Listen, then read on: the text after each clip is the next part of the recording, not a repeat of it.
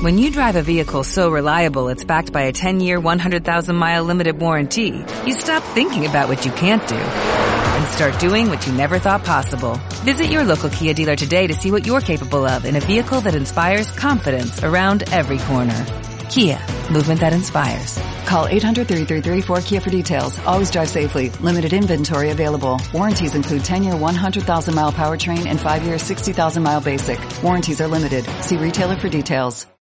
Hola a todos, es el podcast que hemos hecho los fans de los Giants en España. Eh, estamos muy ilusionados con este proyecto. La verdad es que los Giants es un equipo que llevamos todos en el corazón y bueno, sin más dilación os voy a presentar a nuestros contertulios, tanto son de todo el país, de, todo, de toda la geografía española. Y nada, allá vamos. Esto es Zona Gigantes. I was raised out of steel-haired swamps of Jersey some misty years ago. Through the mud and the beer, the blood and the cheers, I've seen champions come and go. So if you got the guts, mister, if you got the balls, you think it's your time to Step to the line and bring on your wrecking ball. Bring on your wrecking ball.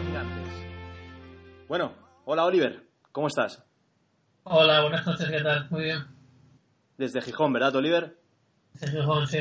Muy bien, Oliver es un gran especialista de college football, fútbol americano y bueno, nos dará mucha información. Eh, bueno, David, eh, ¿qué me cuentas desde Barcelona? Buenas, buenas. Aquí estamos. Nada, David, contaros que es un jugador de, la Serie A, de la Serie A del fútbol americano en España, y es offensive line y nos dará siempre el punto de vista del jugador, que es muy importante. Y bueno, finalmente tenemos a Jorge desde Madrid. Hola, hola, ¿qué tal? Nada, Jorge es un director de cine apasionado de los Giants. Y nada, aquí arranca lo que es Zona Gigantes. Esperemos que os guste mucho. Y nada, comentar que el partido último eh, fue un auténtico desastre. Eh, hemos perdido a muchos jugadores. Eh, la verdad es que mm, la dinámica del equipo está yendo un poco hacia abajo, pero bueno, hay que seguir hablando del equipo. Somos unos grandes, aficionados. Y nada, ¿qué me contáis, eh, Oliver? ¿Qué me puedes contar del último partido? Bueno, pues confirmaba un poco las sospechas que se venían previendo toda la temporada, un equipo sin línea ofensiva no va a ninguna parte. Y luego, bueno, pues la, defensa contra la carrera tampoco acaba de, funcionar, lesiones por todas partes y poco a poco se fue desmontando la unidad más potente del equipo, que es la, el, su cuerpo de receptores, con las lesiones se acabó devastado. Tan solo quedaba vivo en plantilla Roger Luis y ahora han tenido que empezar a traer gente del Practice Squad y gente de la agencia libre para poder cubrir esas posiciones con jugadores que posiblemente no, no iban a pisar el campo esta temporada. Bueno, he, oído, oído por foros que, que, se están quejando de que Eli ha mandado muchos balones altos. No sé, tú como jugador, David, ¿tú qué crees que ha sido el principal problema que hemos tenido en el partido contra los Chargers? Bueno, pues el, problema que llevamos teniendo durante, durante los partidos, estos partidos de inicio. Y, bueno, el año pasado también era un problema que estaba ahí, que era pues la línea ofensiva. Es muy complicado para un QB eh, ejecutar pases cuando la línea ofensiva no te trabaja bien. Entonces, es, es, una dinámica muy, muy, muy, muy, muy mala para un cubi. O sea, Ira yo creo que hace un buen trabajo intentando pasar pues con si, os, si os fijáis la mayoría de jugadas la línea chafa a Eli Manning con lo cual es muy complicado jugar así. Yo creo que mira dentro de lo malo eh, el pobre hace lo que puede no Sí, realmente a estas alturas eh, Eli nunca había recibido tantos sacks y él mismo lo ha dicho, que es una temporada complicada para él como QB y bueno, vamos a ver cómo, cómo evolucionamos. Eh, Jorge, cuéntame cómo viste el partido del domingo. Bueno, eh, lo vi como todos, eh, esperanzado al principio un poquito, porque bueno, empezamos bien con el safety, lo, el touchdown de, de Darkwa, que luego, bueno, pues se lesionó y, bueno, pues toda la temporada lesionó. Eh, pero bueno, luego sí es verdad que la lesión de Odell, a ver, dices, bueno, sí es verdad que la lanza muy alto. Y la igual podía, la lanza muy alto y en cuanto baja, pues le pilla el pie, pero es lo que dice David, con esa línea con esa línea ofensiva que tenemos, eh, es muy complicado lanzar eh, ya, no, ya no a gusto, sino tener tres segundos por lo menos para, para pensar. No sé, es, es, muy complicado, es muy complicado. Sí, bueno, hablando del partido anterior, creo que hemos hecho ya un resumen entre, entre todos. Eh, las lesiones han sido bastante graves, por lo que nos puede repercutir para la temporada. Hemos perdido a nuestros dos receptores estrellas que son eh, Brandon Marshall y OBG. La verdad es que yo aún no me lo creo, eh, haber perdido a, dos baluartes como ellos.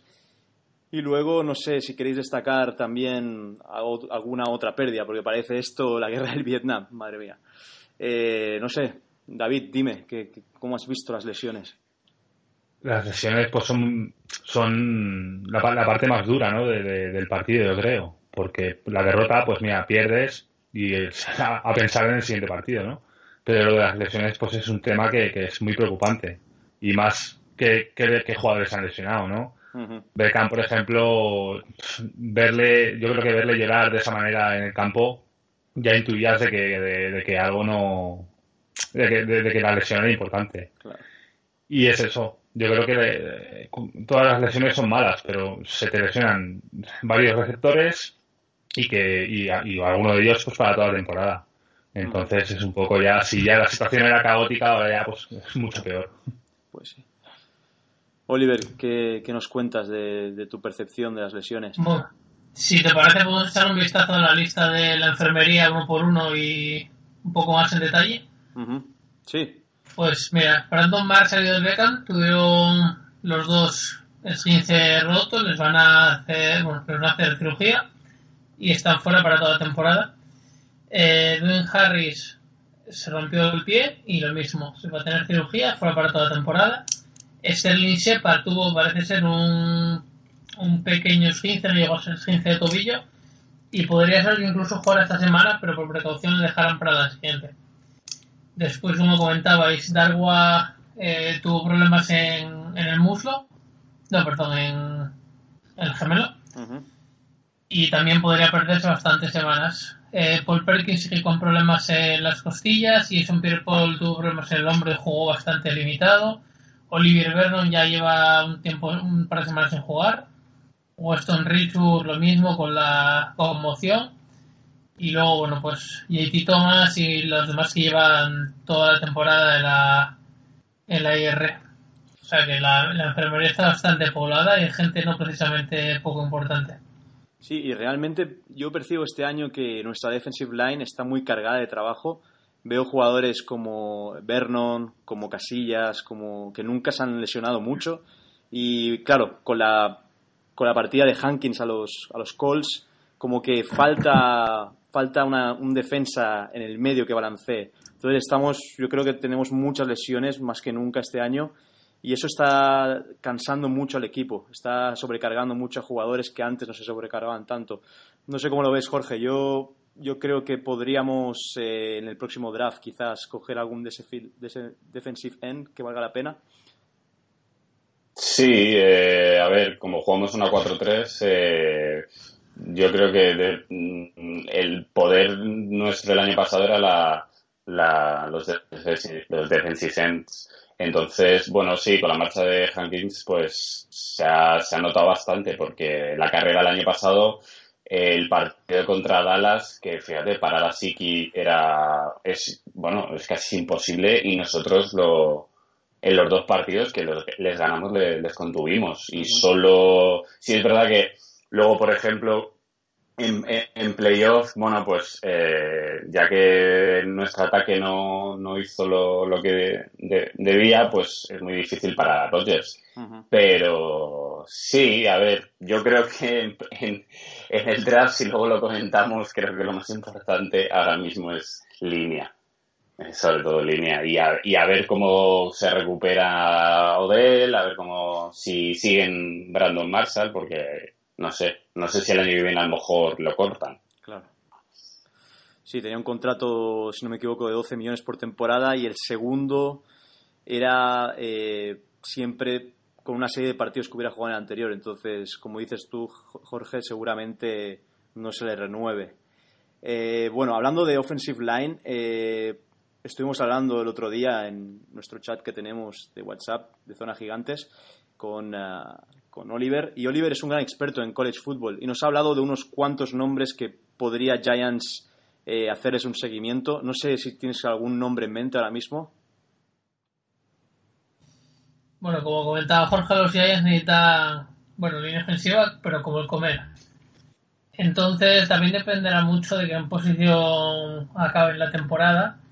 Si entran en los tres primeros, yo creo que van a ir por un a por el mejor jugador disponible, que puede ser Saquon Barkley o Josh Rosen o algún otro quarterback. Si quedan más abajo, yo creo que tienen que ir a por Trey Adams, el tackle de Washington, o quizás deberían de pensarse ir a por Mike McClinchy, el tackle de, Notre Dame. Los dos son muy buenos.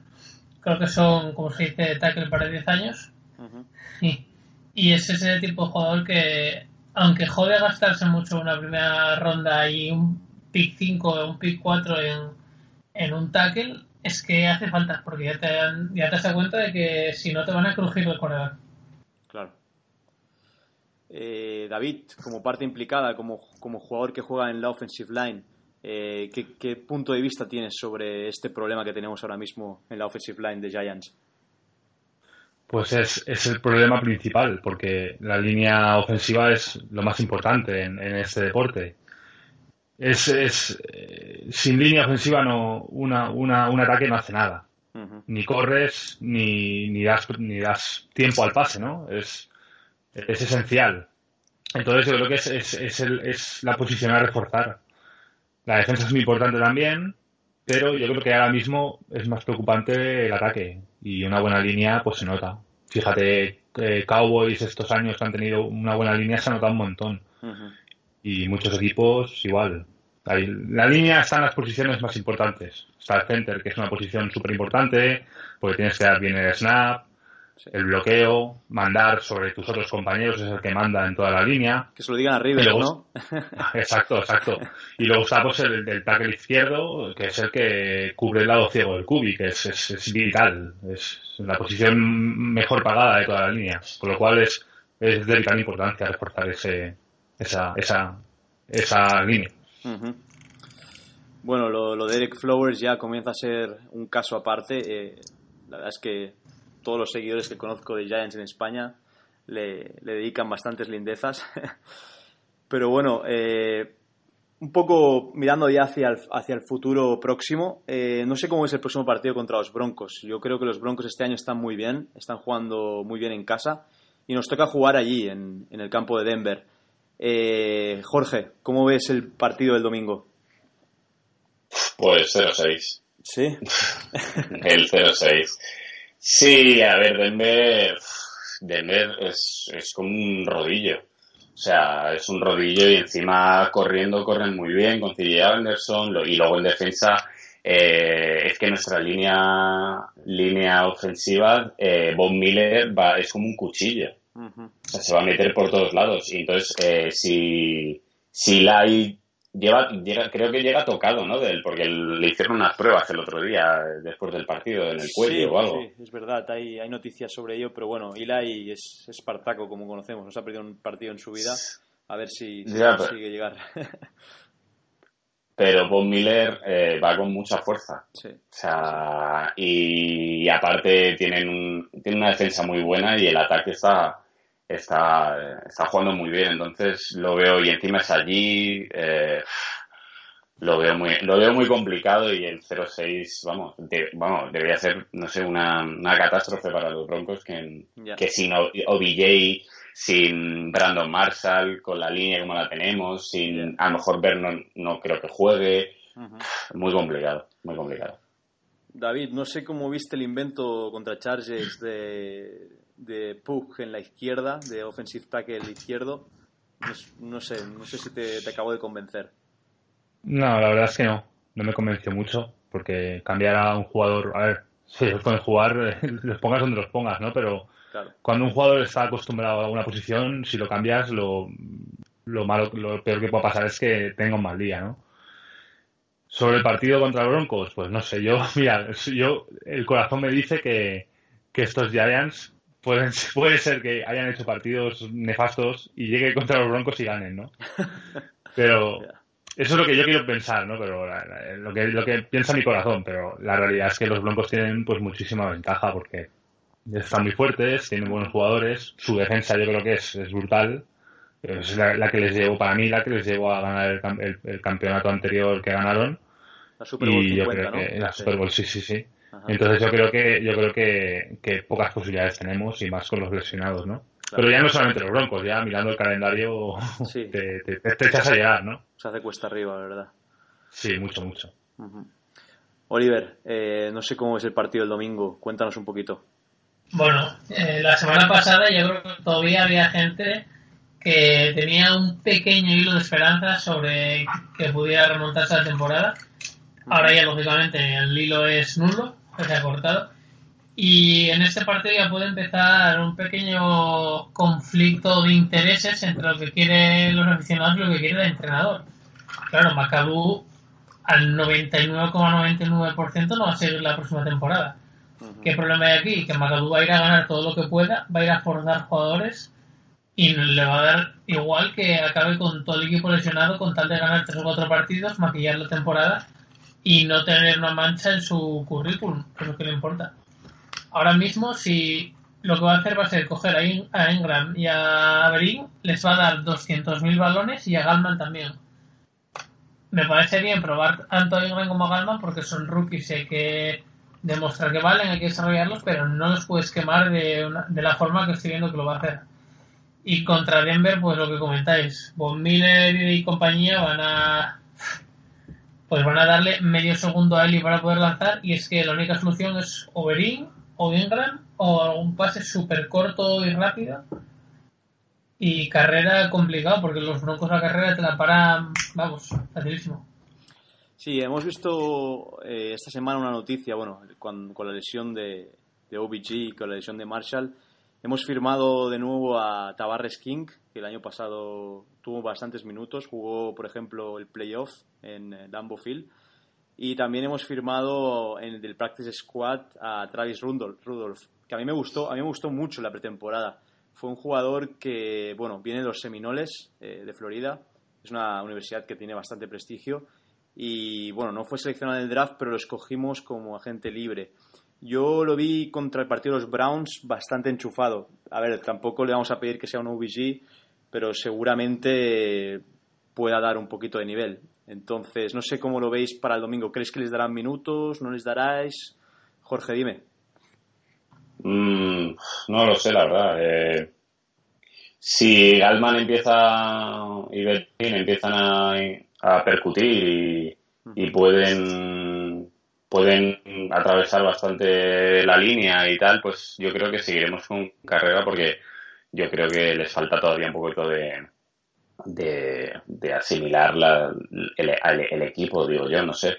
Pero, por ejemplo, Rudolf eh, me gustó en pretemporada, me gustó. La verdad es que vi un, un partido, creo, no sé contra quién, que hizo una barbaridad de eh, estuvo muy bien, y, pero bueno, oye, es, pretemporada también. Y, y Tavares King, bueno, no, ni fu ni fa. Así que, bueno, no sé, yo creo que es que, a ver, la carrera, estoy viendo aquí que los Broncos solo permiten, mm, han permitido 2,4 por jugada, o sea, es muy poco. O sea, la carrera va a estar muy complicada contra Broncos. Bueno, Galman, eh, la verdad es que nos gustó mucho el partido anterior de Chargers contra Tampa. Y contra Chargers no sé cómo, cómo llegasteis a, ver al rookie, porque, bueno, viniendo de Clemson, que fue el que ganó la liga universitaria, eh, fue elegido en cuarta ronda, si no me equivoco. Y para mí ha sido el running back con más, con más eh, potencial esta temporada, incluso delante de Perkins y delante de Darkwa. Eh, David, tú que trabajas a diario con, con running backs en, en, los Pioneers del Hospitalet. ¿Cómo, cómo ves al, al, rookie de Clemson? Pues a mí me gustó el otro día el partido que jugó. La verdad es que se, se le ve, corre muy bien, ¿no? Intenta meterse ahí y con la línea, bueno, con, con, la línea que tenemos ya, pues ya tienes que ser mago, tienes que ser un mago, ¿no? Para correr. Uh-huh. Yo lo vi muy bien, a mí me gustó, me gustó bastante. Sí que es verdad que, que, que claro, que no, me, no metió ningún touchdown, ni hizo ninguna jugada así, digamos, grande, ¿no? Un, una big play, ¿no? Pero bueno, yo le daría, yo le daría minutos y yo, yo le confiaría en él bastante porque viniendo de donde ha venido de ganar el, la NCA con Clemson, yo creo que, que, hombre, que hay que aprovecharse de él, ¿no? Y más así como están las cosas, que el pase ahora mismo no, no puede funcionar mucho, pues probémoslo en la carrera, ¿no? Uh -huh. Bueno, ahora nos falta la opinión de Oliver, que es un gran aficionado al college. Eh, Oliver, ¿cómo ves a nuestros rookies en general, las elecciones del draft que tuvimos este año? Cuéntanos un poquito. Bueno, pues el draft un poco desastroso para mí porque, bueno, ya sabéis que no que recoger un TT en primera ronda. Uh -huh. Para mí no era la primera necesidad, pero bueno, Ingram parece que está saliendo más o menos bien. Y luego Galman en Clemson estaba rodeado de gente muy buena. Aún así este año está jugando bien lo poquito, lo poquito que le están dando. Un poquito, un poco por comparar, ¿eh? Uh -huh. Eh, Perkins en los cuatro partidos que jugó corrió 32 veces para 61 yardas. Eso es un promedio de 1,9 yardas por carrera. ¿Vale? Sí, sí. Wayne Gallman corrió en dos partidos 22 veces para 99 yardas. Eso son 4,5 de promedio. Que o sea, dobla y un poco más encima de lo de Perkins. Que aunque se recupere Perkins, mm, yo creo que Gallman seguirá siendo el, el workhorse y le daría bastante más balones a, a este tipo que parece que, que sí que puede merecer la pena no apostar en el siguiente draft por un running back en primera ronda como puede ser Barkley uh -huh. y aguantarle, pillar un línea y reforzar el ataque un poco de manera inteligente sin volverse loco. Uh -huh. Bueno, realmente en Giants nunca hemos sido muy muy de coger running backs estelares, no somos un equipo Nada. La verdad es que no, pero bueno. Eh, yo creo que Galman tiene buena pinta. Eh, es, un, es un jugador que lo veo ágil, a diferencia de Perkins, que es más tosco, le cuesta más cambiar de dirección. Y lo poco que hemos visto de Galman, es, la verdad es que es bastante positivo. Después hablamos, hablamos de Engram, la primera elección. Eh, tuvo una pretemporada bastante esperanzadora, pero bueno, yo creo que le falta dar un poquito el paso final. Eh, o sea, Jorge, no sé cómo lo ves lo de Engram. Yo le veo potencial para destacar. A mí me gusta mucho, la verdad, porque bloquea también bastante bien. Uh -huh. eh, pero el otro día yo creo que se desaprovechó, se desaprovechó mucho contra, contra Chargers. Uh -huh. eh, creo que le deberían haber dado más balones. Porque no, no, sé, no se llevó, no creo que cogió ninguna, no cogió ninguna. O sea, uh -huh. mmm, no sé, a mí me gusta, la verdad. Si es verdad que en primera ronda eh, pues con las deficiencias que teníamos, eh, coger un Titan no era lo, lo, más adecuado, pero yo creo que es peor la, el año pasado de coger a, a Eli Apple porque se está viendo que no, Manzanita. no es un primer, es que Manzanita no es ningún primer, no es ninguna primera ronda. O sea, está bastante verde y sobre todo el uno contra uno se lo comen. O sea, el partido contra Tampa, Evans se lo comía. Es que encima lo ponen abierto en vez de en el slot. Pues claro. Claro, entonces no sé, yo creo que, a ver, es jodido coger un Titan en primera ronda teniendo deficiencias, pero, pero bueno, para el futuro, pues oye, pues igual podemos tener un, no sé, ojalá un Gronkowski. vale, vale. Con menos lesiones. Ya, también, también. Sí, sí, totalmente. Bueno, a lo mejor porque, sí. Porque a Gronkowski tú lo ves y, y es, que es, es, es, que es un línea, tío. Tú lo, es enorme. ¿sabes? Sí, sí, sí. sí. Bueno, pues, yo que sé, un, ya de, un, el Jordan Reed, por ejemplo, que bueno, que también se lesiona mucho, pero... Se lesiona. Sí, también se lesiona, pero bueno, es que o coge cuerpo y se convierte en un Travis Kelsey o, o se lesiona. Bueno, re realmente el, fichaje de, de Ellison, de Vikings, bastante, está funcionando bastante bien. He visto un par de bloqueos interesantes. y es lo que dice, lo que decías tú, Jorge, que Engram puede dar las dos vertientes, pero si es un partido más físico, me puede sacar a Ellison. No sé, no sé cómo lo ves, eh, David, el tema del Titan. Es que el, tema del Titan es, también, claro, es que un Titan no deja de ser un, línea, ¿no? Y yo creo que Engram parece más un receptor. No sé si, si estáis de acuerdo, ¿no? O sea, tiene más físico de, receptor. Sí. Entonces yo creo que yo creo que, que un Titan es, es una posición jodida también porque, claro, lo, lo mismo tienes que bloquear como que tienes que salir a pase, ¿no? Y entonces, yo, el tema del Tyden, claro, es que todos nos fijamos en Gronkowski, ¿no? Un tipo, un tipo grande, ¿no? O Jimmy, o Jimmy Graham, ¿no? El, Que está ahora en Seattle, creo. Sí. Entonces, eh, el, tema del Tyden es importante, sobre todo, eh, que, que, que, te bloquee bien. Que la carrera pueda bloquear, que, que el pase pueda engañar, no salir, amagar, es, es, es muy importante. Y yo a Engram, por ejemplo, el otro día, eh, tú lo ves y piensas, más que un Tyden parece más un receptor que un Tyden. Ya, de hecho, creo que lo pusieron un par de jugadas de, receptor, ¿no? Cuando se lesionó Odell. Sí, hoy, hoy Odell, eh, hablando de, del dañado, eh, Odell ha, ha, colgado un tuit diciendo que va a volver la temporada que viene más fuerte que nunca. No sé si a Odell creéis que estos cuatro partidos anteriormente, se tenía que haber visto más, si, si no ha tenido las oportunidades para brillar, si realmente eh, Eli no ha podido conectar con él por el tema de la offensive line. No, no, sé, no sé cómo lo ves, eh, Oliver, cuéntanos un poquito.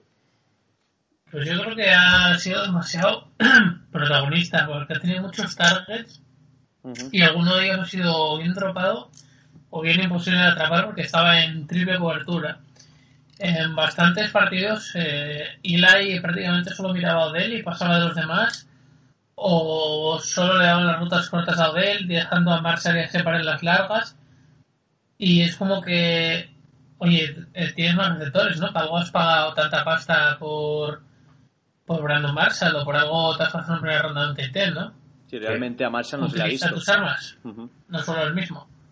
Y luego también también si me dejáis es, es, es, importante que, que, un tipo como, como Beckham también te puedes aprovechar de, de, de, la referencia de que cuando sale a pase le van a cubrir, ¿no? A él casi se van a fijar más en él que en otros receptores. También puedes aprovecharte de eso, ¿no? De, de, que ellos saben que se van a pasar a Beckham, pues, pues no, cambias, ¿sabes? Es, te puedes aprovechar de ello también. Pero es que es lo que hacen con Gronkowski. Gronkowski focaliza todo el ataque rival, tiene siempre a tres tíos, entonces dejas el hueco para que te venga pues el, el Chris Hogan de turno o el que toque. Claro. Sí, la verdad es que Shepard podría haber eh, tenido más protagonismo en los partidos anteriores, ¿verdad? Sí, yo creo que sí. Pero de hecho, Beckham también, el partido contra Eagles, yo creo que eh, si estuvimos a punto de ganar fue gracias a él también, ¿no? los dos, las dos recepciones que tuvo. Sí, pero bueno, de normal no te coges los balones. no, no, debería coger los balones un jugador normalmente. Pasa que es excepcional.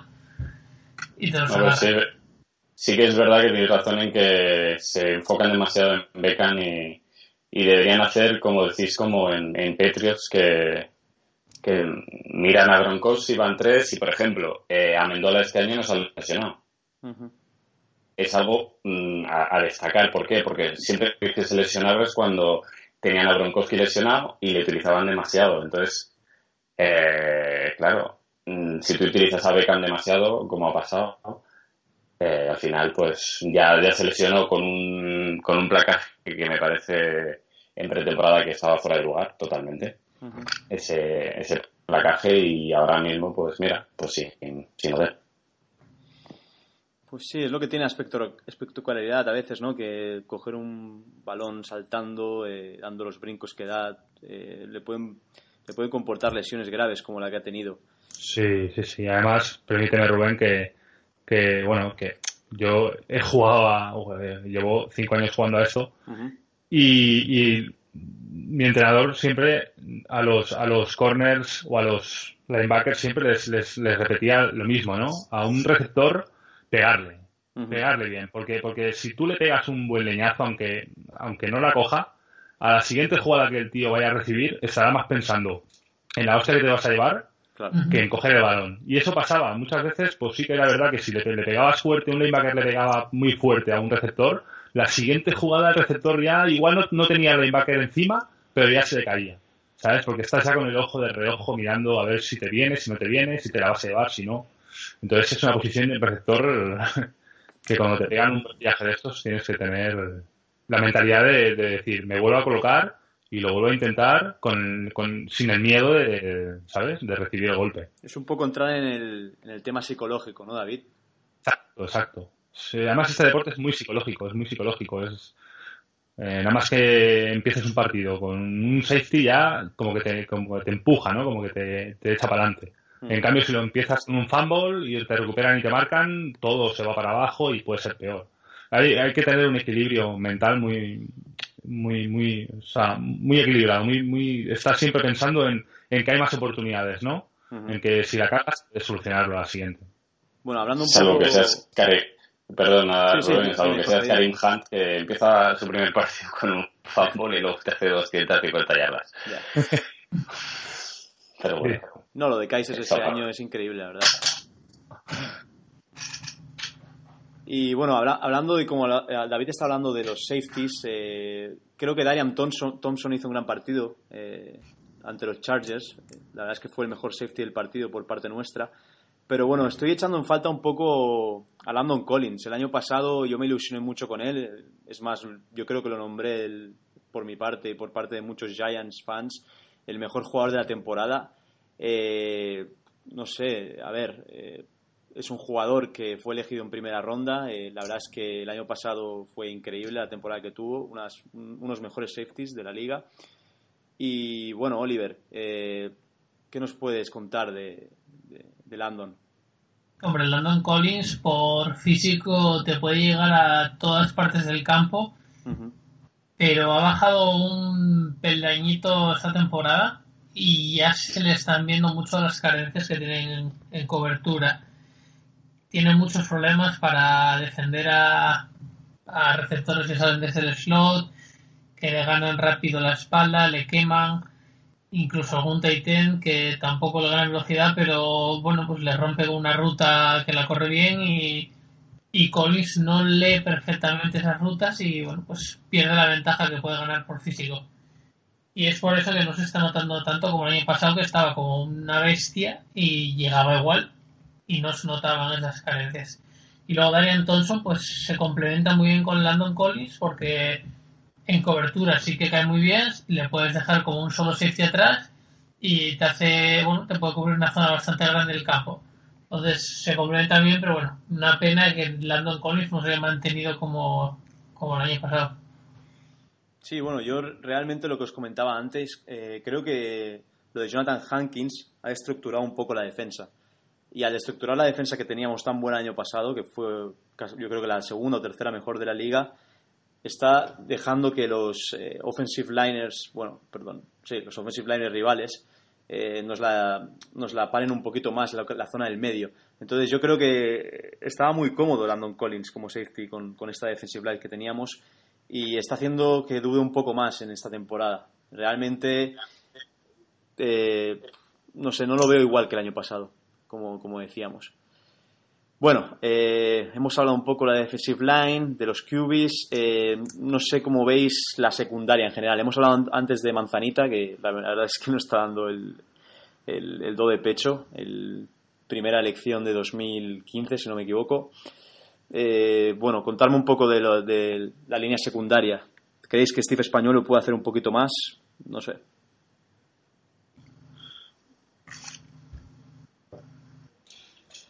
Bueno, yo creo que yo creo que la secundaria, yo creo que de los Giants es no está mal, ¿no? Yo Jenkins, por ejemplo, es es bastante a mí me gusta mucho. Corta muchas jugadas. No sé, es que yo la secundaria es, es tan es lo que lo que os comentaba el otro día. Lo veo tan una, una posición tan complicada, tan tan tan difícil que, que digo ¿sabes? Cubrir a gente tan rápida que te, que te cortan, se te van por un lado para otro, tienes que seguirles. Mucha intuición, ¿no? Sí, mucha intuición, mucha anticipación, ¿no? pues eso. estar preparado. Tienes que ser muy físico, muy físico. Yo creo que muchos, muchos jugadores que son cornerbacks en la NFL eh, han practicado atletismo, todo ejercicio de velocidad, porque es, es muy importante. Jorge, ¿no? cuéntanos, ¿cómo ves la, defensa en general, el trabajo de Steve Españolo? Eh, ¿Crees que podemos eh, mejorarla, que está peor que el año pasado? Cuéntanos un poquito. Yo creo que yo creo que se ha contagiado un poco del ataque, ¿no? De este año que al estar mucho tiempo en, el campo, eh, al final eso pesa. Y aparte, bueno, lo decíais, Landon Collins no es el mismo del año pasado, o sea, ni de broma. O sea, yo creo que se ha confiado. Yo creo que, a ver, mm, el año pasado se le dio mucho bombo con razón, porque para mí fue el, no sé si el mejor defensa, pero mm, podía estar en el top 3 de, mejores, del mejor defensa de la liga. Pero sí es verdad que, por ejemplo, Janoris a mí me gusta mucho, pero el otro día yo creo que para mí hizo el peor partido que le he visto esta temporada. Eh, contra, contra Chargers, la verdad es que o sea, falló bastante y luego sí es verdad que, que Thompson estuvo muy bien, eh, en esa intercepción que se anticipa, eh, que cada cobertura se anticipa y luego, por ejemplo, la, la línea, pues como, al no tener casi linebackers, si te falta, si te falta Hankins, eh, si no tenemos linebackers, porque los linebackers que tenemos no, creo que también necesitamos renovar esa, esas demarcaciones. Porque no creo yo, vamos, no sé, no sé vosotros, pero los linebackers no, no creo que estén, no creo que sean para ser titulares, vamos. Un Lawrence Taylor no nos vendría mal, ¿no? Ya Sí, aparte en Giants siempre ha sido una posición eh, con mucha tradición, que, que, han salido grandes jugadores. Eh, y, bueno, estoy totalmente de acuerdo contigo, Jorge. El tema de Hankins como que ha descompensado un poco la defensa y ha hecho que no tengamos la misma dinámica del año pasado. Eh, no sé, estábamos, antes mirando eh, con, un compañero de NFL, estábamos mirando las lesiones que está viendo esta temporada en la liga. Eh, hace poco JJ Watt, uno de los tíos más duros de la liga, se ha lesionado también. Eric Berry al principio con Kaisers, pero bueno, gracias a Dios los Kaisers están jugando muy bien. Eh, no sé, ¿cómo lo ves, eh, Oliver? El tema de las lesiones este año está siendo brutal, ¿no? Para el espectáculo. Bueno, sí, lesiones siempre, todos los años, al final, por H o por B, se te van a lesionar jugadores, pueden ser más o menos importantes y muchas veces parece que no, pero tiene que ver el cocheo, la forma de entrenar, preparación física. Si el jugador te va bien preparado, tiene menos posibilidades de lesionarse que si te va con una condición física peor. ¿eh? Y eso siempre lo he tenido muy en cuenta y parece una tontería, pero se nota. ¿eh? Sí, tú, o sea, David, tú como jugador de fútbol americano, eh, ¿cómo crees que, que, afecta en el juego la prevención de, lesiones, eh, el trabajo del preparador físico? Un poco para hacer una, un, un resumen de lo que han sido las lesiones que estamos viendo, porque han sido muchas y de jugadores importantes. Sí, sí, sí, la verdad es que la, bueno, la preparación física en este deporte es fundamental. Hay que calentar bien antes de, de, los partidos, de los entrenos, estirar cuando acabas. Y luego hay una parte fundamental que yo creo que aquí en, este país, yo creo que los equipos de aquí o los jugadores que juegan en, tanto en, en, en Cataluña como en, a nivel nacional, no lo tienen en cuenta, que es, que es la preparación, es, es, es, tu, tu, preparación fuera de, lo que es el campo, ¿no? Tú tienes que estar, pues tienes que dedicarle tiempo al gimnasio, fortalecer tus, tus, tus músculos, tus, o sea, tienes que estar muy, para jugar a este deporte tienes que estar bien preparado y para no lesionarte, pues ya tienes que llevar una, un, ritmo de vida, pues un poco, o sea, no solamente se, se juega y se entrena, sino que aparte tienes que llevar un, trabajo fuera de, lo que es el, deporte, ¿no? Entonces yo creo, a ver, en Estados Unidos no creo que pase esto porque están súper preparados, ¿no? Y tienen no sé cuántos tíos encima y, es un poco desde ya desde que están en college o en high school yo creo que ya están crecen muy preparados, ¿no? Yo he, podido jugar con algún chico americano algún partido amistoso o entrenar incluso con él y nos lo dice, que, tienen gimnasios enormes, eh, entrenadores encima de ellos, controlándoles la dieta, controlándoles el peso, todo. Entonces yo creo que es fundamental.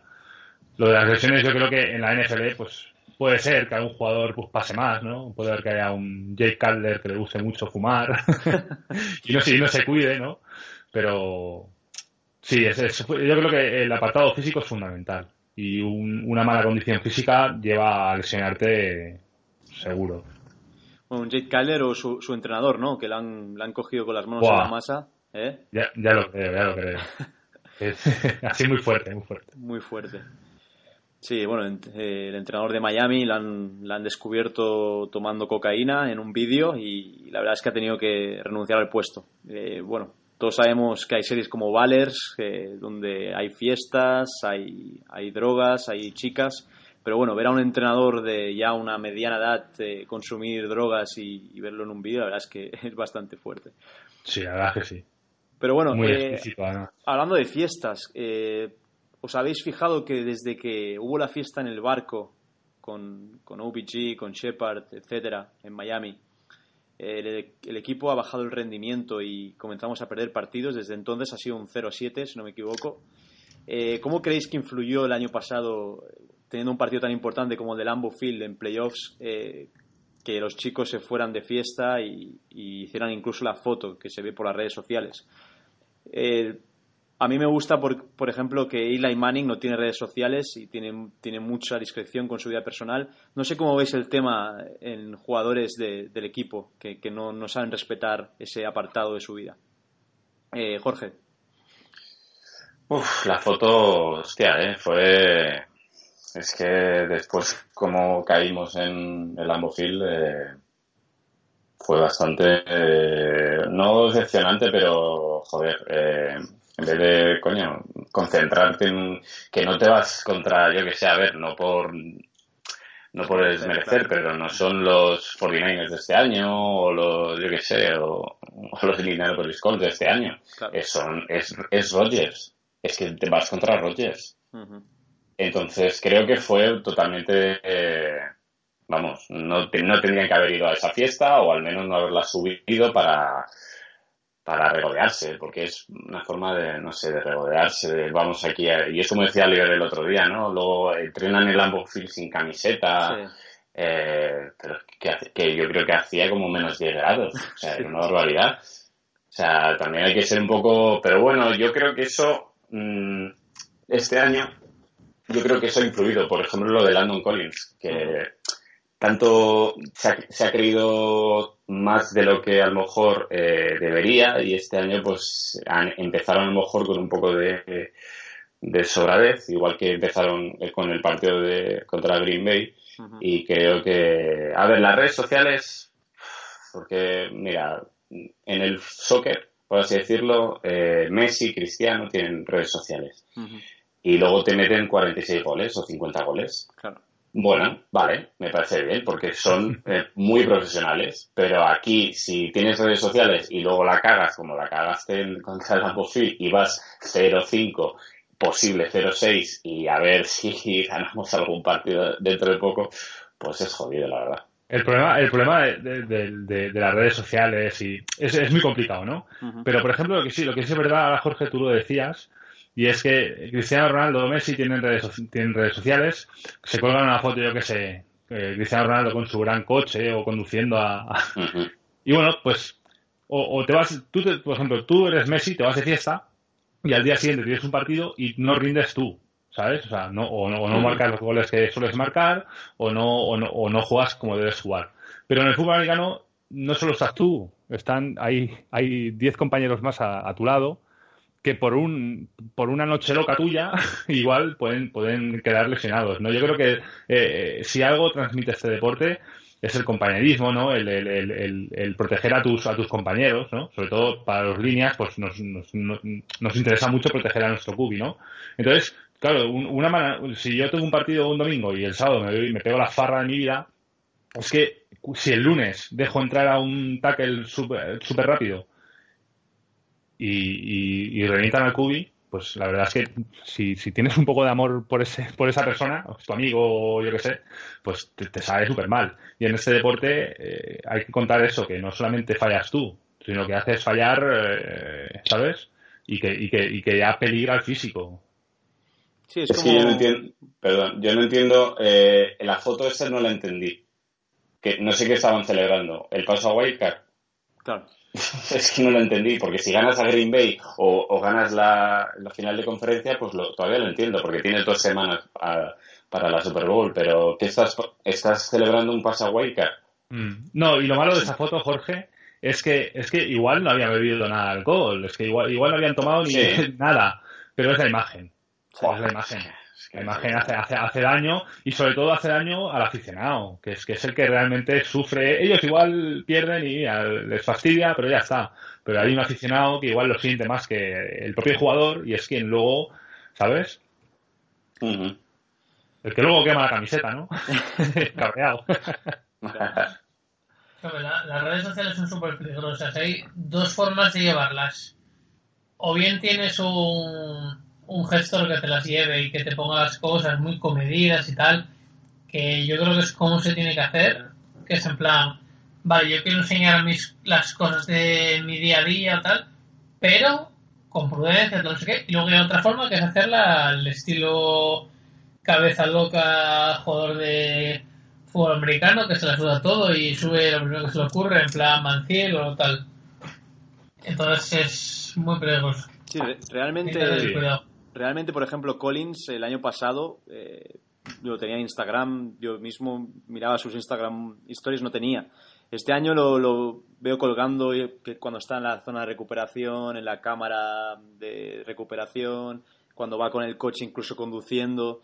¿Creéis que realmente, yo, o sea, creéis, no, yo sé que lo sabéis realmente, es lo que hace bajar el rendimiento de los jugadores. No se focalizan en el trabajo y lo que decía David, eh, realmente no, no están haciendo nada por el equipo en, en, global. Es decir, formas parte de un equipo, si no te concentras, pues el compañero de al lado el que reciba el sack o el que reciba el bloqueo, ¿sabes?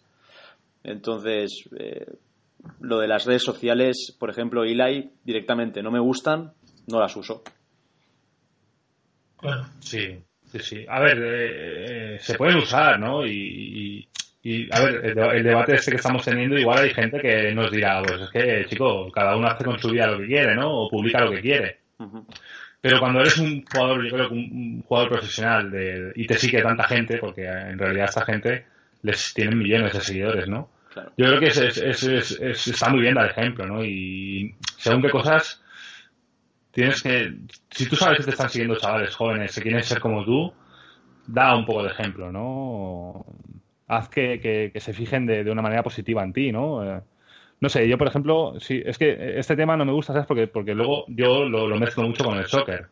Y no me gusta hablar de soccer, ni menos pues en este podcast, ¿no? Pero sí que es verdad que, fijaros, eh, Iniesta es un tipo normal, ¿no? Campechano, buen tío. Nunca lo verás publicar fotos pretenciosas, ¿no? O, de, chulo. Y luego tenemos un perfil que es el Dani Alves, que, que se graba cantando, que en la habitación del hotel mientras está eh, a punto de salir a jugar un partido, pues sale bailando o saltando en la cama. Entonces, es, eh, ese tema de, decir qué está bien y qué está mal, ¿no?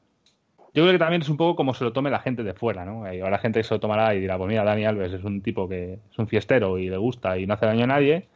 Y habrá gente que dirá, oye, tío, es un tío que luego si pierde, yo creo que va a estar igual, ¿no? Saltando y es muy complicado, es un tema muy, muy difícil.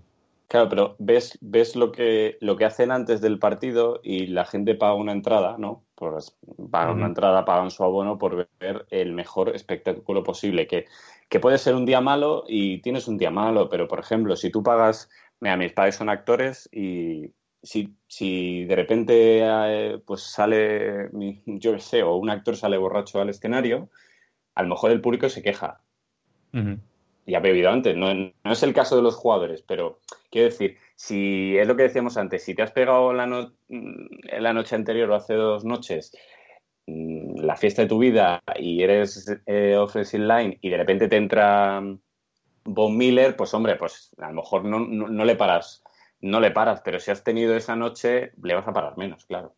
Y, va, y la hostia que se va a llevar el quarterback Anita. Sí, mira, y, y, yo, y yo os digo que lo he sufrido en mis carnes, pero no, no he salido de fiesta. Pero sí que es verdad que, pues en un partido que he estado yo, mm, el tío que yo tenía que cubrir, pues a, a lesionar al quarterback. Tampoco fue mi culpa, ¿no? Porque la jugada, en, aquella jugada yo tenía que dejar entrar a, a, ese jugador, ¿no? Pero claro, fue el que, el que acabó rompiendo al quarterback. Y ya te sientes mal.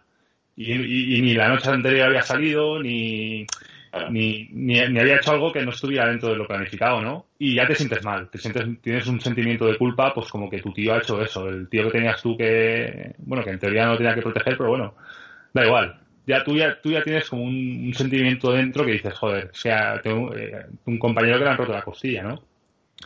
Entonces es, es, es, jodido, es, un tema que... David, ¿crees que Flowers tiene ese sentimiento con Eli? Te lo iba a decir ahora. Yo creo que ninguno de la línea tiene un sentimiento bueno con Eli. Yo no sé si es que Eli no les, no, les habla, no les invita a, comer, o... pero es que, claro, tú ves los partidos y dices, pero que no, queréis a Eli Manning o qué, lo queréis matar, queréis que, que lo rompan. No sé, no sé, es Igual Eli Manning no les, es lo que te digo. A mí, a mí me han invitado un quarterback a, a comer, a, bueno, a los ¿Qué niños. Menos, ¿Qué menos cuando estás protegiéndolo todo el año? Claro, a final de temporada, pues mira, he tenido un saque en toda la temporada, pues mira, chicos, os, invito al McDonald's, ¿no? A que sea. De hecho, creo que, perdona, Oliver, creo que Joe Montana es posible que le pagara unos Ferraris a sus, a sus líneas, creo, o algo así cuando ganaron un anillo. No, yo creo, creo que hay una anécdota que es que Joe Montana regaló coches a, sus, a, cada línea ofensivo después de ganar un campeonato. Puede ser, lo miraremos. Y lo buscaremos. Sí, claro. Bueno, realmente eh, hoy no nos ha dado tiempo, pero tendremos un apartado en este podcast que se llamará Historia de Giants y bueno, explicaremos muchas anécdotas, mucha historia. Decir que el, que el club es, bueno, la franquicia está fundada desde el 1925 y tenemos para dar y contar. Eh, Oliver, creo que nos querías decir algo que te hemos interrumpido. Nada, un poco comentar sobre, sobre Flowers, que todo el mundo le da mogollón de cera, normal. Eh, nada, la primera temporada de Flowers, la de Rookie, y la primera de Richburg no fueron nada malas realmente, o sea, fueron temporadas bastante decentes para ser rookies. Pero al llegar McAdoo fue cuando se vino todo abajo y y cuando empezaron a contagiarse de la digamos de la parte mala de la línea de gente como Newhouse que no está o como Bobby Hart o John Jerry que son mm, cánceres vivos de línea. Son malísimos joder. Esos no tienen excusa pero Flowers y Richburg sí que tuvieron buenas temporadas y fue llegar McAdoo y toda la mierda. Entonces yo sigo creyendo en ellos y pienso que es cuestión de coacheo que que la línea mejore con parte de los jugadores que tiene. Hay que draftear o traerse algo, o ambas cosas, y traerse algo en agencia libre. Pero yo creo que de lo que hay ahora mismo hay piezas. Y luego de los suplentes había que probar a Chad Wheeler, mm. que sí que funcionó bastante bien en, pretemporada. Y luego, bueno, Visnowati, por lo que he leído, estaba bastante verde, entonces le han bajado al Practice Squad, que se lo pillamos en sexta ronda. Pero es que al final los Giants han estado toda la temporada a dos jugadores de ser un equipo contendiente de verdad. Porque al final es que es una cadena, es lo que hablamos, una cadena. La línea ofensiva no te permite atacar. ¿Qué pasa? No estás ni un rato en el campo. Tu defensa está todo el tiempo eh, jugando. Tu cuarto está todo el tiempo la banda. Así, por muy buena defensa que tengas, es imposible. Mm. Se desgasta, desgasta mucho. Mogollón. Oliver, por alusiones que has hablado del equipo antes de, de McAdoo, mm, si mal no recuerdo, Cowlin eh, tenía una offensive line bastante decente. Eh, ahora mismo está en Jaguars. Tuve, tuve, la oportunidad de hablar hace unos días con Jaguars de Spain. Están encantados con Cowlin y el trabajo que ha hecho con la offensive line. Eh, David, ¿crees que la salida de Cowlin ha debilitado a nuestro equipo ofensivamente, sobre todo la offensive line? Puede ser, puede ser. Igual, pues, eh, con este entrenador, pues la offense tenía más, más química o más buen rollo, no sé, eh, todo puede ser. Eh, no sé. el cambio de entrenador no siempre, no siempre afecta positivamente a, una línea, ¿no? Igual, o una línea o a una, a una offense, ¿no? Puede ser que sí, que, la offense haya debilitado después de la salida de, de Cowling, ¿no? Es un entrenador que nos ha dado dos, bueno, las dos últimas Super Bowls que ganaron Giants esto estuvo ahí, ¿no? Y, la verdad es que el equipo tampoco es que fuera espectacular, ¿no? tampoco estaba Beckham, no, no, tenía un jugador, tenía jugadores muy buenos, sí, pero yo creo que lo que hizo Cowling fue, fue espectacular, ¿no? En, los Giants y es posible que sí, que, la ofensa ahora esté un poco más más triste o más, no sé, más, más decaída o más, puede ser. No sé, chicos, eh, ¿cómo veis si McAdoo, que como ha dicho Oliver, seguramente dejará el equipo para la temporada que viene? ¿A quién veis capacitado para reconducir a nuestros Giants a, la senda de la victoria? Eh, no sé, decirme nombres o en quién habéis pensado para dirigir el, timón. Yo me, he, pagado, he, pagado, la pasta y me traía a Jim Harbaugh. Hostia. Este es eh, de, Florida State. No, Michigan. Ah, Michigan. El de los Niners. Ah. El que casi gana el Super Bowl con Kaepernick. Ah, vale, vale, vale. Sí, sí, sí. sí, sí. Hermano del, del, que entrena a Ravens. Eso es. Pues sí, sí, sí, yo también. Yo yo también ficharía un ya, ya no ya no a un, a un entrenador que esté en NFL, sino un entrenador yo ficharía a alguno de college. Eh, ¿Algún nombre, David, que se te venga en mente? Es que de college me gusta mucho el entrenador de, por ejemplo, de, de Florida State, que es el, que, el equipo que sigo bastante. Y, sí. Y luego me gusta también mucho el de, de ¿cómo se llama? El de la Bama también es bastante bueno. Sí, pero ese no lo sacas de ahí ni de coña. Ya, ya, ya. está ya ahí. Le han hecho muchas ofertas y creo que nunca... Se gana, gana más ahí que la NFL. Ya, ya, ya. Sí, sí. El gurú de la defensa. Jorge, ¿tú cómo ves la, la, posible salida de Macadú? Eh, cuéntanos un poquito. Yo la veo como el agua cristalina, es decir, va a salir sí o sí. O sea, yo creo que no, o sea, yo creo que ha venido muy bien, Macadú ha venido muy bien para Ilai, para las intercepciones, por ejemplo, ha bajado, ha bajado, y eso, eso qué, eso también está bien. Entrenadores, yo es que de college, de college estoy un poco perdido, pero ahora me, me, me, he puesto ahí a, intentar verlo. Jorge, hay que decir que McAdoo fue el coordinador ofensivo de los Packers, exacto. Entonces fue cuando Rogers ganó el anillo con, con Packers, si no me equivoco. Sí, sí, sí, por eso. Entonces. A eso te referías, ¿no? Mm, bueno, Sí, claro. Eh, o sea, yo creo que vino bien en ese sentido, pero en otros igual, igual mal. Y entrenadores, hombre, a mí, a mí por ejemplo, Sanhan me gusta mucho. Pero ahora tiene un proyecto, yo creo que a largo plazo en, en 49ers. Claro. Eh, pero a mí me gusta, bueno, a mí el, ataque del año pasado de, Falcons me pareció, mm, o sea, no había visto el ataque así en mucho tiempo. Y este año el ataque de Rams me está gustando mucho con McVeigh. Eso que, bueno, hombre, no les vas a sacar de ahí, pero si eh, yo creo que tenéis razón. Alguno de college eh, molaría. La verdad es que estaría muy bien. Y por otro, otro corte, igual alguien que puede salir año, John Fox, de Chicago. Y es alguien ya con bastante experiencia en la mochila, ¿eh? Sí. Ya llegó a la, a la Super Bowl con Carolina y, y a mí es uno de los entrenadores que me gusta. Lo que pasa es que, lógicamente, en Chicago no tiene material para trabajar. Y en los Giants yo creo que sí que puede encajar, aunque sea para un par de años. ¿Y el de Auburn, Oliver, cómo lo ves? Es que ese es un poco parecido a Saban. Este, Gus Malta no lo vas a sacar de Auburn porque gana mucha pasta y el que igual puede sacar es a, a Davos Swing, el de Clemson, que es un pedazo de coach increíble y no cobra tanto y ese sí que puede darle el salto. ¿Veis el problema más de raíz de, nuestro entrenador o también intentaríais cambiar al general manager, a Rhys? Eh, ¿Creéis que los últimos picks que ha hecho han traído problemas a la franquicia? Hombre, ha hecho drafts buenos y drafts...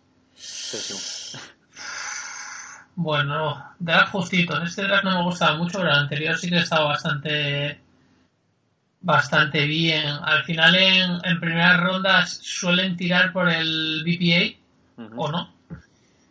Por ejemplo, con, con Ingram podrían haber cogido un Yoku y con Eli Apple podrían haber cogido a Hargraves. Ya que te ponías a coger un corner.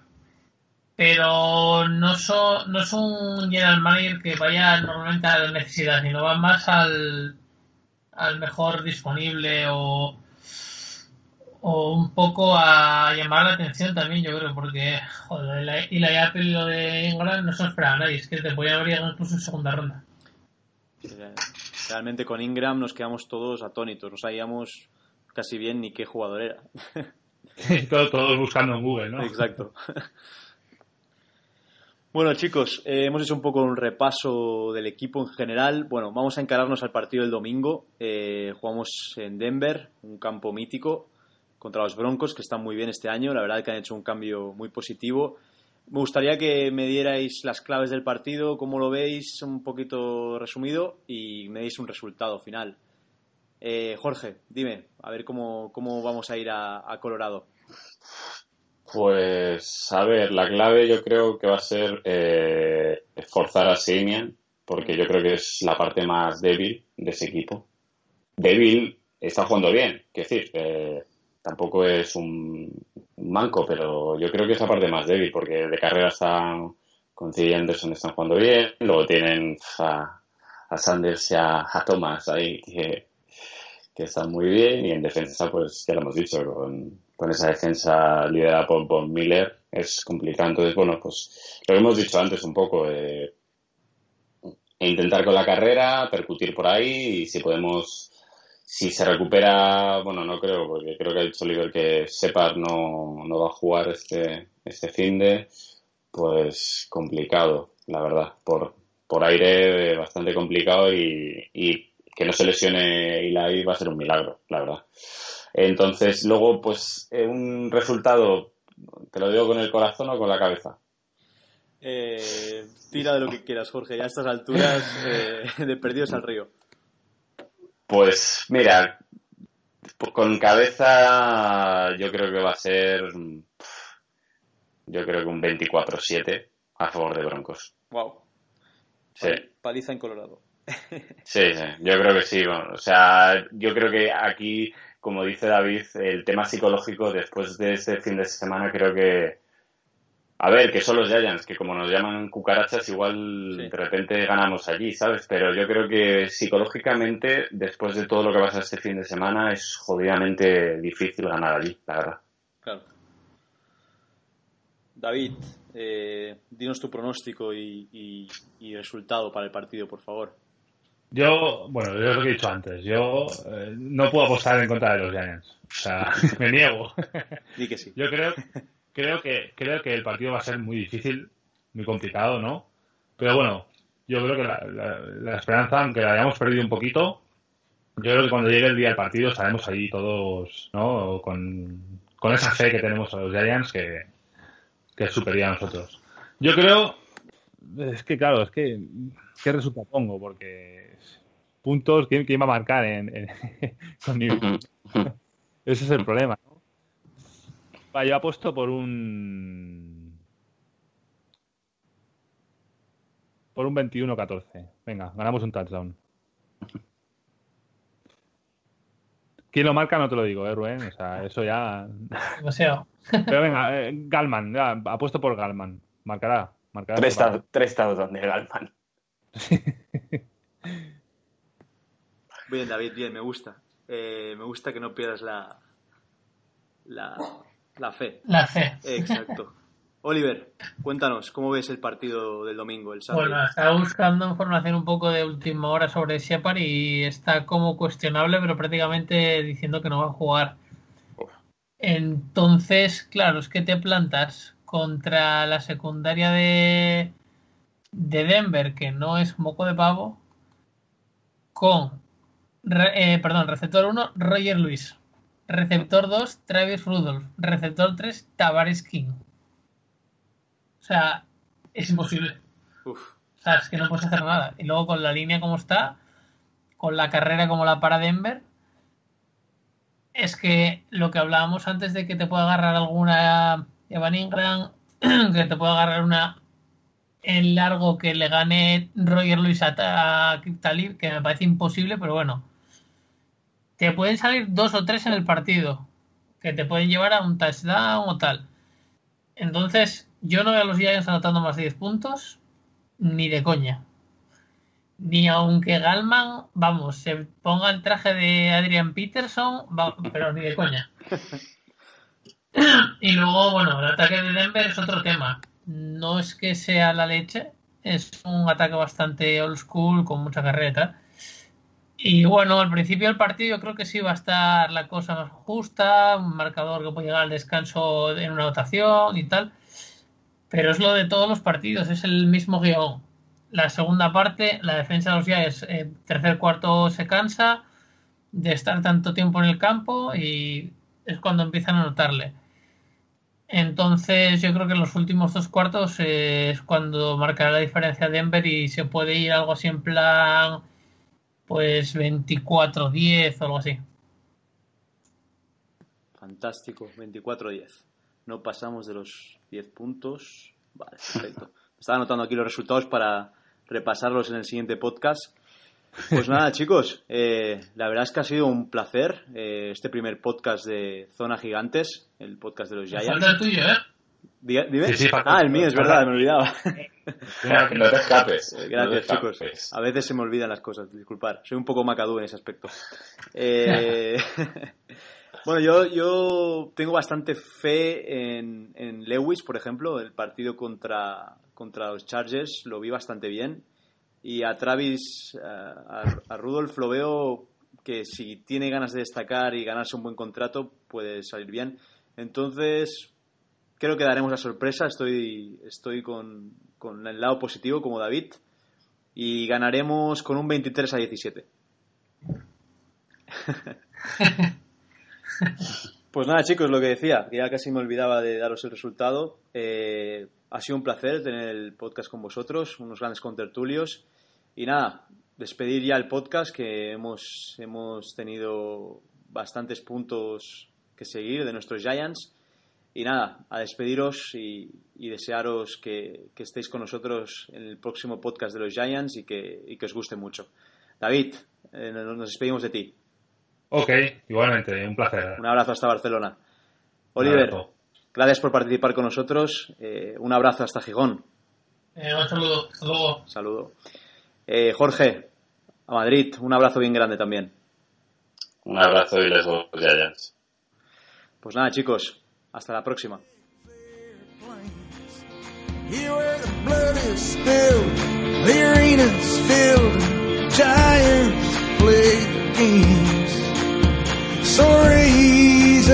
Up your let me hear your voices call. Cause tonight all dead are here, so bring on your wrecking ball, bring on your wrecking ball. Bring on your wrecking ball. Come on and take your best shot. Let me see what you got. Bring on your